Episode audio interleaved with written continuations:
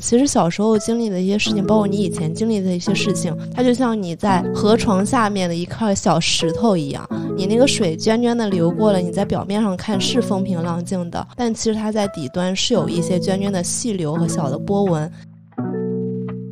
有的人在职场中，他每天很困，但他会去买咖啡。那你想一下，现在他们都说这就是花钱为公司打工。如果你花钱去看心理咨询师的话，其实你是更多去关注于你自己本身。我最近看蔡康永说过有有一句话，就是说你有那么多的以后，就是没有现在，就是因为现在每个人都在推迟他们自己真正要活的日子，就不断延后整个价值实现的时刻。所以我觉得在当下这种情况下，大家还是要。多多关注一下自己本身的底层的这种心理需求的。我经常在网上就会听到人家说跟心理咨询师沟通，他们都会问到他的爸爸妈妈是怎样的一个人。我没想到这一幕也发生在了我的咨询场景里。咨询师他就问我：“你妈妈是怎样的一个人？”大家好，我是 Teddy，我是噗噗猫，我是晴朗，我是柚子，我是关灯兄，我们是陪伴你的身边人。本期节目非常特别，看上去没嘉宾，却又有嘉宾，因为嘉宾就是我们身边人的两位女主播。熟悉我们的听友都知道，咱们节目的第十三期，我邀请了国家二级心理咨询师星星君，给我们的听友们做了一次简单的心灵 SPA。或许你也有注意到，在节目里，柚子和噗噗猫聊了很多他们在职场中遇到的那些关于焦虑、内耗、困惑等等苦恼。在做完那期节目之后，他俩选择了去尝试心理咨询。在此呢，非常感谢线上专业心理咨询平台阁楼赞助了我们本期节目。言归正传，我先替没听过那一期的听友们问一下，你们俩就是方不方便聊？你们俩是因为什么原因选择了做心理咨询？我就是我们在上一期的时候提到的，工作上遇到一些不知道怎么跟 上级领导相处啊，包括自己在职场上一些不安全感，以及疑似被 PUA 的这些情况，我想去找专业的心理咨询师聊一聊。然后我自己这边呢，其实我从二零二一年底我就有很严重的一个焦虑的倾向，甚至我当时觉得我的情绪非常的抑郁，我常常到晚上就是会很难受的睡不着觉。那在二二年过完年之后。我就决定要去上海精神卫生中心去看一看。那时候我还是精心的在知乎啊，还有其他平台上，就是做了很多的功课，最后挑选了一个叫陈涵的医生。因为他是特需，他的号特别难挂。我当时就是挂了他的号，结果好死不死的遇上了上海的一个风控，然后就取消了，又重新挂，连续反复三次，我都没有看上那个医生。后来我决定放弃了。解封了之后，我觉得我的状态好了很多，包括那时候我换了一份新的工作，但是我又重新回归了一个焦虑的一个状态。那后来我其实也是有跟关灯兄有去同济医院去看过心理科，当时还做了很多问卷，甚至是我有一项量表上确诊的是重度抑郁。但是我跟医生说，我觉得我没有到这样的一个地步，顶多就是一个轻度的这样一个状态。然后包括今年，其实我职场上又有了很大的一个变动嘛，就是我的同事要么就是被裁了，要么就是觉得工作上有很多坑，纷纷离职了。我是属于中间的一个状态，我既想被裁去领个大礼包，又有的时候不希望丢掉这份工作，因为我年纪是到了三十二岁，如果想继续在公司里打工的话，其实还是。比较难找新的工作，所以这又不得不让我好好的去面对一下我长期在职场里的这种焦虑和内耗，包括硬撑的状态。前段时间我的小猫咪也突然病逝，也可以说我唯一的精神支柱也突然没有了，所以我觉得我很有很有必要去找一个人好好的说一说我这段经历。那我其实没有这么曲折和这么严重。其实，在我读书的时候，我觉得我自己心里还是蛮健康的。契机就是上次我们聊完之后，包括你说自己要去做心理咨询了，所以我也是在你的安利下，然后就一起去的。这里呢，我就想反问一下我们几位主播，大家第一次听说或者说你去接触心理咨询的时候，你对他的初印象是什么呀？初印象，像上海，因为其实我记得初中甚至是小学就会有自己的自己的心理课，会有一个心理老师。我是对心理学感兴趣的，但是这些老师的说的就是有点就是学术，或者说有点教条，所以我当时没有说对这个老师有什么很喜欢。但我身边是有一个朋友，他。他就是因为就是小学老师培养了他的心理学的爱好，所以最后他去考了华师大的心理系。像我最早接触心理咨询的原因呢，可能就是因为我小时候被同学猥亵过，就我初中的时候。被男男生还是女生？这个这个就不方便问了吧？我觉得不太好，因为其实关灯兄他有给我讲过他这样的一段经历。我当时听完的时候，我也觉得比较诧异，因为他说他那是第一次，因为这件事情哭了很久，所以他妈妈带他去看心理咨询的。但但是可以加入我们的听友群，我可以在群里面跟大家分享。我觉得我接触心理咨询的话，可能就是在电视剧这个影像里，就是电视剧一般不是有那个什么心理咨询师，就是去催眠嘛，就当时会觉得好神奇呀、因为我们在内蒙古嘛，就相对来说比较落后，其实，在实际生活中没有特别多这种心理咨询的一些应用，所以只能看电视剧上面的一些片段。嗯嗯，我自己的话，其实我以前跟别人说我想去看心理课，或去找个心理咨询师，大家都会觉得你这个人是不是有问题？其实我自己是挺害怕有这种病耻感的，因为我本身就是很容易有一一种负面情绪的那种人。其实很小的时候就有看过相关的书嘛，我不知道大家会不会去看毕淑敏。我初中的时候就有看过他的一本书，叫做《女心理师》，就真的是当小说来看。后来二一年的时候有一个同名电视剧《女心理师》，电视剧的话，它虽然说有改编，但是我有去看，因为它也是讲是赫顿他通过心理咨询去疗愈人家的时候，也收获了自愈。那我看了这个电视剧之后，我就觉得做心理咨询好贵呀、好花钱，而且你需要很长的时间和周期来探索和了解你自己。这样的一个状态的话，不是我很想要的，因为我本身是一个很直球的人，我喜欢短平快，我喜欢很快的解决一个问题，所以我当时是直接去找了同济医院的心理科医生，但是医生跟我说你要吃药，我是一个很抗拒吃药的人，所以我觉得折中的一个方式就是我没有在那么严重的情况下，我可以去做心理咨询。我个人的话，因为我高中有一个关系特别好的女同学，她从那个时候就一直神经衰弱，比较敏感，包括她的原生家庭也有不太好的部分，所以她性格本身一直都是那种比较容易焦虑、容易产生负面情绪的人。她在本科的时候也去求助过学校的心理服务中心，这个可能就是我一开始对于心理咨询的一个印象。刚刚泰迪提到说，你们可能从中小学啊什么的就有这种机构了，但是我觉得我们北方是有一点点落后的，对于中小学学教育、基础教育的心理咨询是不太重视的。那到后来读研的时候，我自己的导师他自己因为家里的一些变故，去接受了十个疗程的心理咨询，这个时候才是我正式去踏足或者说了解这个领域，去对这个领域有比较科学的、系统的认知。也是通过这个时候，我知道啊，不是说你非要一定有多严重的一个状况，一定要你机理产生什么样的反应，你才可以去做心理咨询。那么上次的时候也是有我们那么一个契机，后面噗噗猫说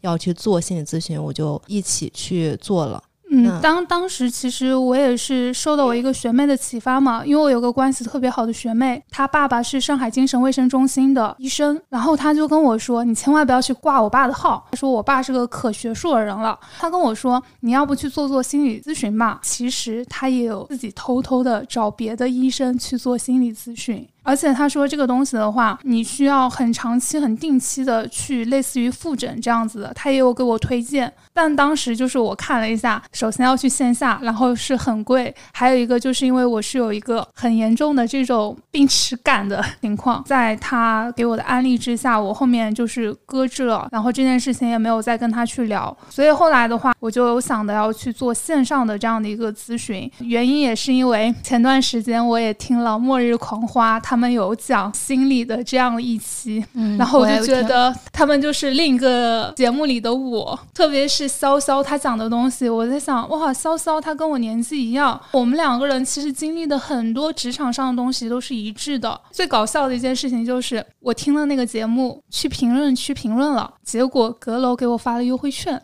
所以我就有去研究了一下阁楼这个 A P P，我发现它是一个专注于线上心理咨询服务的这样的一个 App，而且它上面的平台的咨询师，他都是百分之一百持证和具有心理科班毕业的这样的一个背景。我觉得这个 app 的话，我有认识的主播，他有去用过，而且上面的一个收费比较的便宜。我当时选了是先体验的一个双周的一个方案，就是你有一个五十分钟的一个视频聊天，以及五天的一个留言。后来我就有跟柚子也有讲，让他也来试一试这个 app。哎，之前就是有了解到说心理学其实是分很多流派的嘛，像之前星星君学的是认知心理学那块的，那其实嗯、都说找心理咨询师是有运气成分的。你们所选择的这些心理咨询师是那个 app 系系统直接帮你们就是跳转匹配的吗？我是登进去之后，先做了个人的报告啊，评分都还蛮高的。我的什么情绪、情感，我现在翻出来是八十九分。你竟然还记得呀？我完全都不记得了。没有，我现在就在这个 app 页面呢。幸福感是八十七分，身体表现七十一分。那几天睡眠不是很好吧？人际关系九十一分，心理资源七十五分，整体都是及格的。然后我又根据他们的推荐的师资列表，就是他会推荐好多个老师，然后根据他里面，然后我选择了一个同性的咨询师。主要是考虑到我的性别对吧？不是说腾讯。啊，同性别，不好意思，主要是考虑到我自己涉及的是比较偏向于个人成长的部分，我的职业发展啊，包括一些人际交往方面的困惑，我觉得女孩子会比较容易共情，并且能给出比较匹配的建议，所以这样选择了。我跟他不太一样啊，因为嗯我其实我是一个很讨厌做各种量表的一个人。我记得我上次十三期的时候，我就讲，我当时去看心理科嘛，做那些量表加起来应该是有三百多道题，我做的一半我已经烦躁了，后来我就有点乱选的那种成分了。所以就是这个报告，其实我选完了之后，我就也没有很仔细的去看，而我是去找了一个叫做咨询助理的这样的一个小助手，让他来帮我。其实那个咨询助理他应该是一个真人，然后我就跟他讲了一下我的一个情况，就是第一个就是因为我的小猫它刚刚离世了，我觉得我这里是有一个情感上的一个变故的，我需要找一个咨询师跟我聊聊这个问题。另外一块就是我是一个在职场上有非常非常多焦虑这种情绪的，所以我也是让他去帮我根据我的一个诉求，给我推荐一个跟我年纪差不多的一个女心理师。同龄人的话更有平等感，而且也会更亲和。因为我感觉也是，就是如果选择女性心理师的话，她可能相对来说就是女孩子天生会比较容易共情嘛，她整体的一个心理距离会比较近。而且我记得柚子第一次做咨询的时候，正好是我们身边人有线下的 KTV 活动，心理老师给她的反馈就是还让她先断一下那个朋友圈什么的，所以她是调整之后，然后才来参加我们线下活动的。对，她说三个小时不要跟她就是交流，让她自己静一静。对，然后她还提到她被催眠免了。那柚子，你可以展开说说你整体的这个体验的过程吗？我其实也是一个双周的方案。那第一次的时候我是做了正念瑜伽，第二次的时候是做的催眠。老师还真的是挺专业的，因为我一开始我跟他讲我有很严重的讨好性人格啊，想通过这些比较学术性的东西想传递给他我的问题，但他跟我说讨好性人格不是心理学专业的术语，然后你要具体的去描述的一些东西，他一直在引导我，我到底想去解决什么问题，我自己的需求是什么，我的底层逻辑是什么。当然，他是不会给到你具体的方案，你应该应该怎么做的。所以他通过正念瑜伽和催眠这两种方式，去让我去找自己的底层需求是什么。那大概的过程是这样的：正念瑜伽它就是让你放松自己的身体，关注自己身体哪一部分，有点像瑜伽一开始让你深呼吸啊、摆正姿态啊那种的，和正常的运动瑜伽有点相似。但到后期的时候，它会让你抽离出你一部分的精神，去关注到你哪一个部分，或者你现在觉得你身体哪一个部分是比较重的、比较轻的，然后它会给你一定的情景设计，让你觉得啊，你现在这个重量有没有放下来？它其实是让你舒缓、释放压力的这样一个。再说到催眠，哦，刚开始他说要给我催眠的时候，我兴奋死了，我说哇，我要体验催眠了。我当时都还想着说，我要不要再去架一个手机，帮我催眠的过程录下来。这些都是线上一对一，就是语音和你聊的吗？啊、n o no no，是那个线上视频，老师可以看得到我随时的状态、表情和所有的身体反应的。原来隔着屏幕还可以催眠，是的，那嗯这里也是我不知道其他线下的催眠有没有区别哈，只是说我体验的这一次他他怎么让你催眠进入那个状态的？也是要先放缓，就是把你周围所有的声音屏蔽掉。当时我的身边还有我的猫猫，要求我把猫猫关起来，然后嗯，它们也不能发出声音，旁边的声音也都要去清理掉，需要一个特别安静的环境这样子。然后老师也是。让你深呼吸、放松，你舒服的姿势和什么的，然后去就是配合他的一系列的动作吧。但是讲实话，没有影视剧里影视化之后的那些神奇的，比如说一个响指啊什么的，把你一下子变成那种状态了。对，我记得如果是电视剧那那种催眠的话，他可能会甚至是拿一个项链在你的眼睛前面摇啊摇的。其实我还挺期待你给我们讲这样的一段，结果没有。我很爱看那种恐恐怖片、惊悚片，像那个《逃出绝命镇》里面就是那个咖啡那个杯子的那个调羹，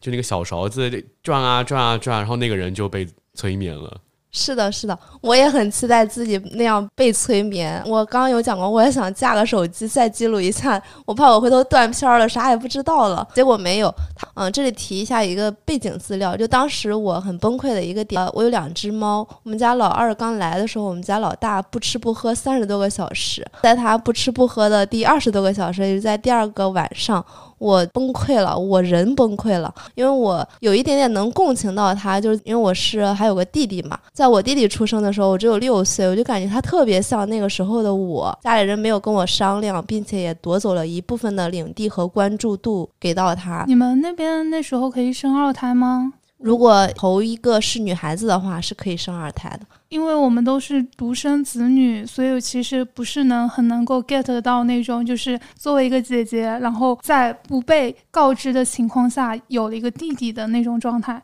好像关灯兄有一个亲弟弟吧？对啊，我有一个，但是那个时候政策都已经放开了嘛，所以就我，但是我我那个时候还是很很难过的，我感觉我的爱也被夺走了。那那可能说你跟柚子是比较能够共情这一段的。然后你说养的那个小猫咪就是二胎猫咪嘛，然后进了新家，结果老大可能就会有些不爽，觉得自己的爱被夺了。其实我之前有遇到过这种情况，但是噗噗是一只很乖很很好的猫，所以它当时并没有去凶妹妹，反而是在旁边一直静静的看着妹妹。特别好，我们家老大也是不闹腾，但是他会绝食，就让我很心疼。你有带他去医院看吗？没有没有，他后来已经恢复了。就我有的时候会把小的关起来，偷偷给他喂吃的，就这种。就他那会儿的时候，我真的是那天晚上崩溃，哭到很晚。第二天的时候，也是把我男朋友骂了一顿，因为他也是独生子，他不太能体会到这种情绪。所以你刚刚讲的，我是能理解的。但是我把这个事情跟老师讲，就是最近一次崩溃大哭。的事情嘛，跟他讲了之后，他说其实是你原生家庭给你带来的。我刚刚已经说的是分析过后的结果了，我当下是 get 不到，他是因为我的家庭和我的弟弟这些带来的，因为我以前一直觉得我的原生家庭没有问题，父母相爱，然后我跟我弟弟的关系也特别好，所以就像之前听谁说来着，其实小时候经历的一些事情，包括你以前经历的一些事情，它就像你在河床下面的一块小石头一样，你那个水涓涓的流过了，你在表面上看是风平浪静的，但其实它在底端是有一些涓涓的。气流和小的波纹，你没有捕捉到，但它一定会对你的日后的一个情况产生影响。所以我觉得，在这个过程中，也是老师帮我去认识到这个事实。那就是通过催眠，让你想到了一些就是以前没有注意到的一些片段画面嘛？是的，他让我去复原了我小时候的最印象深刻的一个画面，就是我弟弟生病了，然后爸爸妈妈带他去医院，我跟奶奶单独在一起，然后等他们走了之后，我在默默的抽泣的那个情况，然后他通过催眠的这种方式，让我用长大后的自己和当时那个小女孩去拥抱和解了一下，我觉得还是有某种程度上达到治愈我的这个目的的。你当时其实也就是跟你家的那个老大猫咪一样，就是不吃不喝，是吗？也没有到这种程度，但我有印象的是，我弟弟生病的那段时间，因为住院，可能也不太方便带我去医院。但我那会儿的时候也是上吐下泻，最后还是吃中药治好的。这个片段我是有记忆的。那噗噗猫整体的体验过程是怎么样的呢？那我这边的话，我第一次去咨询的时候，我正好是猫咪才离开快两周嘛，我的状态不是很好。当时我的咨询师有问我，你是出于什么契机想过来跟我们聊一聊的？我说，因为我的小猫去世了，还没有跟他聊两分钟，我真的就是嚎啕大哭，而且我印象很深刻，我当时一边哭一边在流鼻涕，因为那天晚上是晚上七点多钟，我还在公司里，我一个人躲在一个会议室里，会议室里头也没有餐巾纸，我的那个鼻涕是直接就挂在了我的裙子上。咨询师他其实就是也也没有怎么安抚我什么的，他就跟我说，嗯，你你先哭吧，然后再跟我讲一讲。你发生了一些什么？你想跟我聊些什么？但是因为我情绪非常的失控，我真的不太记得我跟他说了什么。我只知道他就一直在问我问题，我可能一个人滔滔不绝了讲了个四十多分钟吧。他可能就是讲的东西不是很多，更多的就是想让我去宣泄，让让我去倾诉。你说你做了两次咨询是同一个导师吗？嗯，对的，是的。其实我后面也有去约他，但是因为各种原因，就是包括我们要录节目嘛，就是想的过一段时间状态好了再接着去找他聊。那第二次其实已经是过了一段时间。我是刻意的让自己不要再去回想噗噗离开的这样的一段经历，而是就是很直球的跟老师说，我今天就只想跟你聊职场的问题。我跟他说，我觉得我最近又焦虑的睡不着觉了。可能很多人他要每天要睡满六个小时，第二天才会有精力，但是我可能就是因为想到职场上的东西，我只睡两三个小时，就连那两三个小时。我做的梦都是一个工作没有好好的交付，然后我在梦里头也在焦虑，就到了这种情况了。咨询师他就引导我，问我。为什么会有这样的一个焦虑感，并且让我回顾一下过去发生了哪些事情，会让我感觉到焦虑？我当时其实是有跟他讲到，我这个焦虑如果真的要让我回顾，可能就是要回顾到二一年，当时我还在上一家公司，可能是我们这个小圈子里还比较有名的一个医学服务公司，但是那个公司真的就是非常喜欢内斗。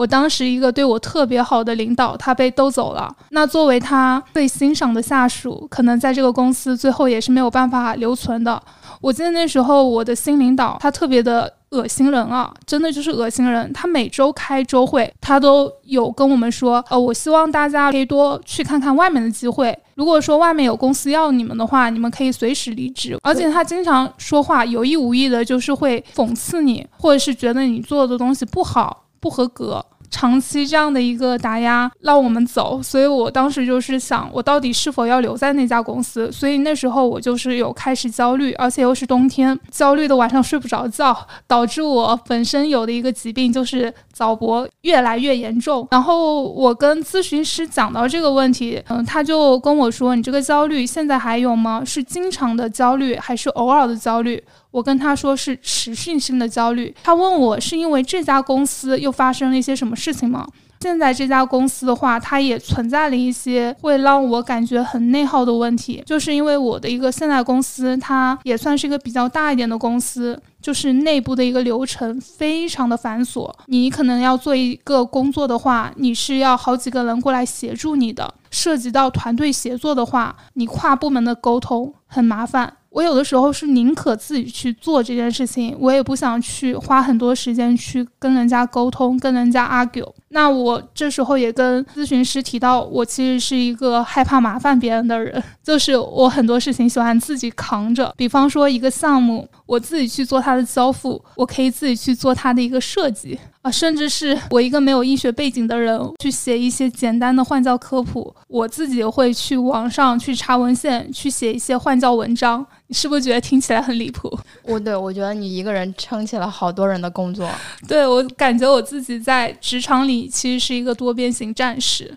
应该给你多发几份工资。嗯，但并不是这样子的。其实现在公司都在降本增效嘛。以前可能一个团队里有七个人，现在就裁着裁着就只剩下四个人。但你这四个人，你可能要做的事情要比以前更多，你要有更多的产出，这也是让我非常焦虑的一个原因之一。咨询师他在跟我聊这些内容的时候，他也有让我去回忆我自己父母的一个性格。这时候就是也有。追溯到原生家庭啊。其实我还觉得这个挺意外的，就是因为我经常在网上就会听到人家去说跟心理咨询师沟通，他们都会问到他的爸爸妈妈是怎样的一个人。我没想到这一幕也发生在了我的咨询场景里，咨询师他就问我：“你妈妈是怎样的一个人？”我说我妈妈是一个非常喜欢麻烦别人的人，我从小就很讨厌她，什么事情都要去麻烦人家。以前春运，我从江西要去上海，我们买的火车票，她都要托她在火车站认识的熟人去买。我不知道你们有没有过这样的一个经历，这样听上去会不会有点离谱？反正做的所有的事情，他都喜欢找熟人去帮忙。我当时就觉得你真的好喜欢搞人情啊，然后我是特别讨厌这一套的人，所以我是希望我不要成为我妈妈那样的人，不要事事都去麻烦别人。所以我不知道是不是因为潜意识里我告诉自己，我不要成为我妈妈那样的人，所以我长大之后，特别是在工作里，因为要对接人很多嘛，那既然这个事情我能干的话。那为什么我自己不去干呢？我的效率还会更高一点，而且沟通成本也会更低一些。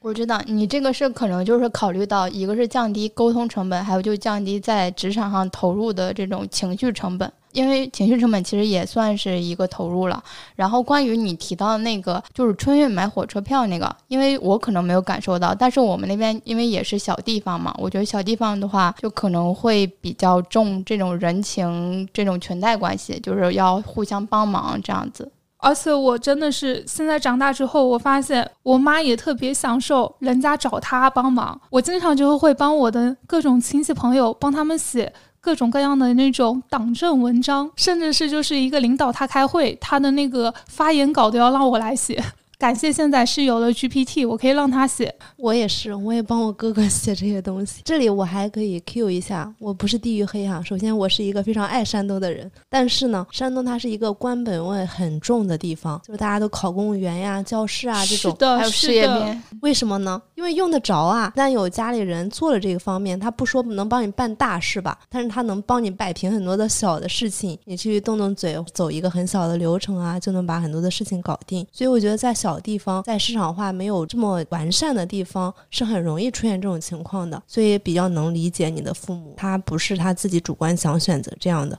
可能就是环境会促使他这样。对，但是我小的时候我并不知道，其实这背后有那么多的因果。我小的时候就是看看到我妈妈非常谄媚的去找人家帮忙，然后每次都会送大包小包的东西给别人。我当时就想，我千万不要成为我妈妈那样的人。事实上，我长大之后，我确实跟他成为了相反的人。但是带来的后果就是，我在职场中，我真的就是一个有事情自己去做，甚至是我有了实习生，我都会觉得这个东西交给我的实习生做，他会不会嫌这个东西太 low 了？要不我自己去做了吧？还有这个东西会不会太难了？我教他的话，如果他不懂，我要多教他几遍的话，会不会又耽误我的时间？会有非常多的一个心理包袱。对，因为这个之前我跟其他同事有讨论过，就是他们可能是带带教的过程中，他们可能会觉得，因为如果交手给实习生去做，那他还要去做一个复核，其实这样相当于是时间就是重复，效率没有那么高，那他可能就是喜欢自己上手做了。但是我觉得，如果你要想要在职场就是长期稳定的保证自己的一个输出的话，那你还是需要去借力其他人的这种资源的，就是不要把什么事情都扛在自己身上。这样的话，自己只能做一些短期的支撑，就没办法长线去做稳定输出。对你说这个问题，我当时想的，如果什么事情我都自己去做的话，对我也是一种能力上的一种进步吧。就是我可以学到很多东西。假如我脱离了公司这个载体，我未来要去创业，那我可以很快的成为一个超级个体户。因为我记得去年夏天，我当时是做了一个医生换教的项目，我要做一百场的直播。这个我听你说过，我当时已经感受到你的压力了。那时候也在减肥嘛，也不怎么吃东西，我每天真的就是属于不吃不喝不睡的一个状态。只是我当时会觉得状态比较好的一点，就是因为我真的瘦了。我感觉我瘦了，我还是有成就的。只是说你的焦虑会让你睡不着，但我可能本身就是一个睡得比较少的人，可能睡五个小时跟四个小时差别不大。但是因为年纪上来了，其实会发现你真的睡得太少的话，你的身体会有躯体性的反应，你的心脏会难受。脑博会变得更严重，还有一个就是你可能你会胃变得很不好。我现在工作，我经常会感觉我有脑雾，就是感觉你这个人的脑子不太清醒，别人跟你说什么东西都不太记得。所以我现在上班，我需要两个手机。当然，很多人都是用两个手机，但是我是两个手机，一个手机是要用来录音，另外一个手机是要来做一些笔记的。因为我生怕我忘记哪个重要的点，下一次我去跟别的同事去对接沟通的时候，我没有办法很完整的去告诉他我的这个需求，耽误了我这样的一个工作。所以我觉得我在工作里是一个非常非常紧绷的这样的一个人。其实跟你们聊聊到工作这一块，我感觉我整个人又又更加焦虑了。就是聊着聊的，我又感觉我要赶紧再去约我的心理咨询师，跟他继续我的职场焦虑问题去做一个更进一步的沟通。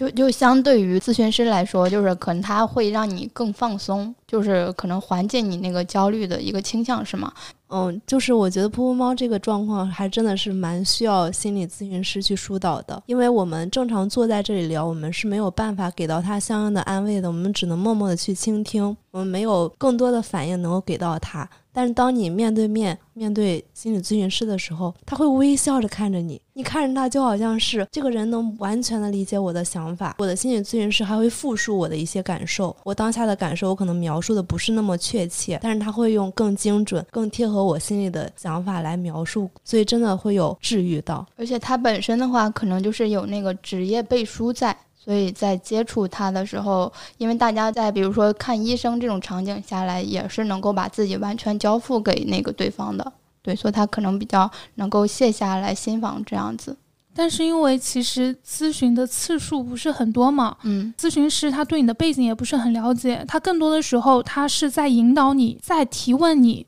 就比方说，他一直都有问到我一个问题，就是你是从什么时候感受到这样的一个情绪的？我也有被问到这样的问题，就是他很能找到你前后变化那个转折点，让你自己去发现，因为什么事件，因为什么原因导致成为你现在这个样子的感觉，就是有点点复盘的那种场景在，对吗？对。他每次问我这个问题的时候，我都感觉我整个人变得更理性了一点，因为我可能这时候要静下来，去好好的去思考、回顾这些问题。当他没有问我问题的时候，我很容易就是会被我这种负面情绪带着走嘛。我又感觉我整个脑子开始不清醒了。当我讲着讲着，可能状态不是很对劲的时候，这时候咨询师都会来问我一个问题。当他抛出问题的时候，我又感觉我好像又从那种不理智的状态里又回归了平静。所以我觉得还挺需要咨询师的这样的一个引导，因为我们自己复盘的时候比较容易被情绪带入，而不是被语言带入。如果我们语言对语言讲话的话，我们会经过大脑的一个思考往外继续输出，也会输入到他问我们的信息。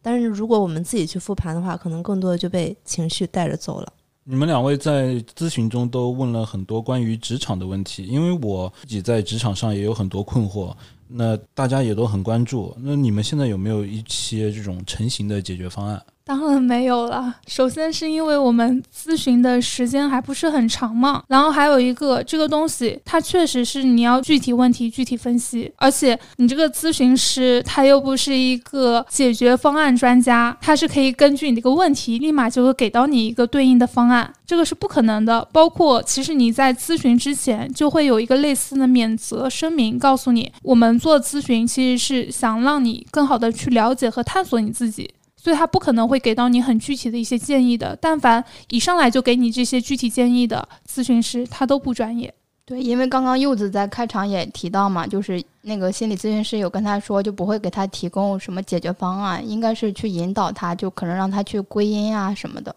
是的。因为我跟他说，我讨好型人格在职场上啊，可能会比较容易受人欺负啊，或者这个那个的，性格不是很强势，不太有自己坚定的立场。那通过这个心理咨询下来，我就觉得我要更关注自己的底层需求和自己的情绪。就以前的时候，可能知道自己有这个情绪，自己是不开心的，但是会把它置之不理，觉得要把工作要把其他东西放在首位，就任由那个情绪在滋生，在变得庞大这样子。所以我理解，就是心理咨询是一种方式方法，它。帮助你去疏通情绪，并且就是引导你去找到问题的一个根源在哪里，然后尝试去解决。它其实是做了一个 push 在你身上，就是帮助你，让你自己去复盘，自己去找到问题的方案。但是它不会给你直接给你答案。对吧？没错，没错，因为每个人的需求还是不一样的，就像每个人你在进行重要次序排序的时候也是完全不一样的，所以心理咨询师他不可能给你一个就是以不变应万变的一个东西，让你去解决所有的问题。那对于我来说，我做完这个心理咨询，就是我之前讲，我又换了一句我的人生格言。我以前说我要成为更好的自己，现在我就是要更好的成为自己。我要知道自己想要什么，自己是什么，自己能成为什么，大概是这个样子。说起来比较虚哈，但确实是这两次心理咨询给我带来的一个比较正向的一个感官上的东西。我听你们分析，我感觉其实蛮好的，因为我跟噗噗猫认识也比较久嘛，对他的情绪变化会很大。然后现在是感受他接受了这个心理咨询之后，其实整体的情绪还是会有比较就是明显的变化的。那还是因为会伪装啦。啊，那可能是。其实说这个问题，就突然想跟大家聊聊，就是我今天有跟我一个同事聊起 MBTI 嘛，嗯，我就问他你是 I 型人还是 E 型人，他跟我说他是 I 型人。我说我完全看不出你是 I 型人。我说如果你是 I 型人，我就是 I 中 I。他说我一直也以为你是 I 型人，没想到你是 E 型人。我说为什么呢？我说我很外放的啊，就很主动，一看就知道是 E 型人。他说你在工作中一点都不 E，就是他一直以为我是一个在工作里就是一个人默默苦干的那种人。我给所有同事的感觉都是一个不爱跟同事沟通。老黄牛，那那你应该就是在生活中是 E，然后在职场上是 I 的人。在职场上把自己伪装成是 I 人的话，其实可以避免很多不必要的麻烦。我知道晴朗可能是在职场里还是比较 E 的，比较雷厉风行的。我觉得可能是因为我年纪大了，随着这个工作年限，然后再加上个人能力的整体提升，其实可能刚进入职场的时候，我可能是偏 I 的，或者是换一家新公司的时候，就是前前期我进进入一家新公司，那我是观察期，那我会伪装成哎整体的摸清这个公司的一个调性，还有我们团队的一个背景的话，然后我会是很一就很强势的。这其实还蛮好的呀，因为前面你需要一个熟悉的过程，差不多摸清门路之后再上手嘛。对，所以通过噗噗猫和柚子的这个体验，其实也让我对于这个心理咨询师有了很大的改变。然后我也想问一下，就是你们俩现在对心理咨询的态度是怎么样？因为噗噗猫刚有提到，他后面可能会去持续做心理咨询，对。对，就是除了花钱，其他都还挺好的。就相当于在你的工作之余，会有一个咨询师陪你好好的一起探索和了解你自己。我觉得我很需要，而且我的咨询师年纪跟我相仿嘛，我觉得我们其实可以聊的东西更多，只是说这个过程还是会挺长的，不是说你通过一两次的咨询就可以去解决这些问题。包括关灯兄刚刚问我的那个有没有什么统一的方案，有没有给你成熟的一个成型的解决方案？我当时就想，你真的就是很不懂诶，很不专业诶。你这个就相当于去问一个医生，我在你这里看一次病，我是不是后面这个绝症就会治好是一样的？嗯对我觉得你还是看病太看太少了，你太过于健康了，所以感受不到我们这种焦虑人的心理状态。因为我本身我的性格就偏 E 嘛，我可能心里有事的时候，我就会随便找个人就去诉说掉了，然后我就觉得啊，心中的这种困惑啊、苦闷啊，说出去了之后，我心里会开心了很多，所以我就觉得，嗯，沟通还是必须的。诉说就是倾诉这件事情，真的还蛮有效的。因为我自己高中的时候，我其实虽然没有去确诊过，但是我反回想起来，确实有一段时间是还蛮抑郁状态的，就是因为自己当时还蛮偏科的嘛。我当时在一个理科班，然后我的文科成绩还不错，但我理科真的很差很差。然后当时觉得我怎么努力都成绩上不去，但是后来有一天突然明白了，当时自己非常想努力的那个点，就是想让自己的家庭变得更好嘛。然后结果就是因为就像你们说的原生家庭的问题，就是当时把这个话跟家里人分享，然后我的原生父亲就嗯、呃轻描淡写来一句，就是说，哎，那你不要努力就好了，你不要这样就好了。然后我整个就像那个压死骆驼的最后一根稻草，就是整个人就崩溃了。就是我当时发现，其实我是钻了牛角尖的。然后后来就是我努力想摆脱那种低落的情绪，嗯、就是不停的找我身边我认为可能会有能够理解我，并且给到一些帮助的，比如说呃长辈啊，或者或者我曾经就是关系比较好的一些老师啊这样子，然后就是去倾诉，他们可能没有说在当下可能给一些方法，他可能给顶多就是你你需要找一个心理咨询，但是我当时读书嘛也没有什么钱，也没有去找，就家里人也没有意识到这个事情，但后来就是就等到真的走出来之后，就发现确实就是也不是什么大事情，对。说到这个花钱这方面，我觉得可能是我们整体的这个心理咨询师在国内的整整个环境，它其实没有那么多成熟，所以大家可能不愿意倾向往这个项目面花钱。但是我想说一下，比如说，因为有的人在职场中，他每天很困，但他会去买咖啡。那你想一下，现在他们都说这就是花钱为公司打工。如果你花钱去看心理咨询师的话，其实你是更多去关注于你自己本身。这样的话，其实对自己来说会比较好。我最近看蔡康永说过有有一句话，就是说你有那么多的以后，就是没有现在，就是因为现在每个人都在推迟他们自己真正要活的日子，就不断延后整个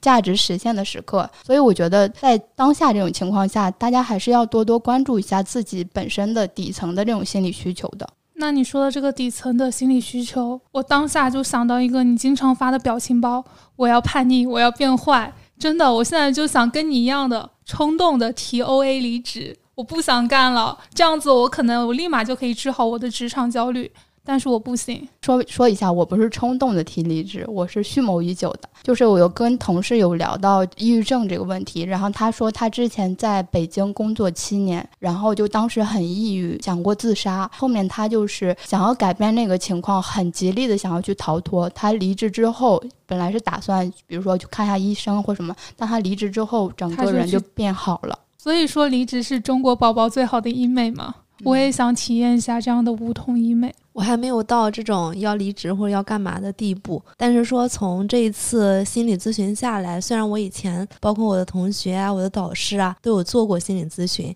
但也让我对这个心理咨询去做了一次祛魅的这样一个过程。我也有看了一些相关的科普的内容，说这个心理咨询呢分发展性的和健康性的心理咨询，包括像我像噗噗猫这种，比如说成长历程啊，或者你个人的情绪上一些问题，可能处于发展性的。但如果你一旦出现一些躯体性的特征，可能它又属于健康性的。像我刚刚提到我高中那个同学，所以后面如果有机会我当面见到他的话，他现在在北京工作，不太能时常联系，我又不好线上天天去劝他，你去做心理咨询吧。我有这样的一个躯体性的一个朋友，他是直接跳楼了。其实你也认识他的哦，我知道是一个男生，好像你当时有提到是吗？因为当时很震惊，是同龄人，就是。啊，在同龄人这种，我感觉就是这个生命是多么年轻啊！就。哎，他今年其实有联系我，他很久没有联系我，他突然就联系我了。他跟我说他又去看心理医生了。他这种是属于比较严重的，因为他是长期服药。当时他跟我讲的时候，我也是觉得很震惊，那个是比较恐怖的这种状态了。所以我觉得，如果真的是轻度或中度的，你有一些情感上的一些困惑和需求的，你是可以找心理咨询。但如果说你真的是重度，而且是可能要吃药的这种状态，或者是你有一些比比较极端冲动的一些举动的，我觉得大家还是要去正规的心理专科医院去看医生，比方说各个省市的精神卫生中心，或者是去你们那边的三甲医院的心理精神科去看一看。对我在这里还是想强调一下，就大家不要觉得卫生中心它就等同于精神病院，就是可能在电视剧里或者是大家的民间传说里，它可能被妖魔化了，但是大家。这个是一个比较好的一个关专注于心理的一个专科医院吧，可以这么理解，对吧？对对对。我觉得还是不要往那么严重的方向去讲，回到我们比较轻松简单的，可以去呃选择一些线上的心理咨询啊。这次体验下来呢，我也感觉格洛 A P P 也是蛮好的。比如说，大家如果遇到一些类似于，比如像亲密关系啊、人际交往啊、职业发展啊、个人成长。还有情绪方面的困扰，这方面的问题，或者你跟我一样想去进行一些自我的探索，找一些专业的心理人士进行倾诉，需要一些被倾听的时刻，那么都可以去阁楼上去找咨询师去聊一聊。我是觉得，如果困扰到你，有影响到你的正常生活，你确实是需要聊一下，不要回避。所以后面如果我个人再遇到一些需要专业的情绪疏导啊，或者我自己自我建设遇到一些重要的节点的时候，我可能还是会去找心理咨询师去聊一聊的。这两次体验确实非常好。然后我自己想说的就是，不要等到。太严重的时候再去寻求帮助，就是你发现自己不能解决问题。如果你的朋你跟朋友们去聊，朋友们没有办法帮助你，比如说给到你一个方案，你可以去直接执行的话，你真的想找一个就是嗯有这些专业的知识的人帮你去疏导，然后帮你去嗯逐渐的去寻找到一个合适的一个可行的方案的话，真的就是嗯早点去找心理咨询师。对，我觉得大家还是要多关注自己，要有这个求助意识。在的就不要所有的事情都说啊，等到明天就好了，什么等到结婚就好，等到有孩子就好了，不要拖，就是有事情一定要先去重视起来。对，然后就是因为身边有朋友也发生了一些就是事情嘛，然后我自己会反思，就是如果你的朋友有一些非常呃异常的一些举动或者是言语的话，你要多关注。然后如果他不愿意说的话，但是你最好能持续关注到这些反常的一些情况吧。对，我明白了，我要尽快劝我那个北京的朋友去做。这个到时等我们节目上线了之后，你可以分享给他，可以让他先听一听，看是不是感受是这样的。但其实吧，心理咨询这个东西也确实不是一蹴而就的，对。然后这个确实心理咨询是要长期的。除了心理咨询之外的话，你也可以多跟身边的一些好朋友多去社交啊。虽然说我知道很多听友朋友他也是 I 人嘛，但是我觉得你偶尔去参加一些线下的一些活动，比方说来参加我们身边人的活动，你确实可以找到其他的一些新的朋友，可能也会给你带来一些新的一些启迪。不知道你们几位主播有没有关？关注到我们的听友群有两个群里的朋友最近都有在问心理咨询的一些问题，因为这个我记得是在可能在四月左右的时候就开始有人在问这些问题了，所以我们就是后面有持续关注到，整体还比较高频。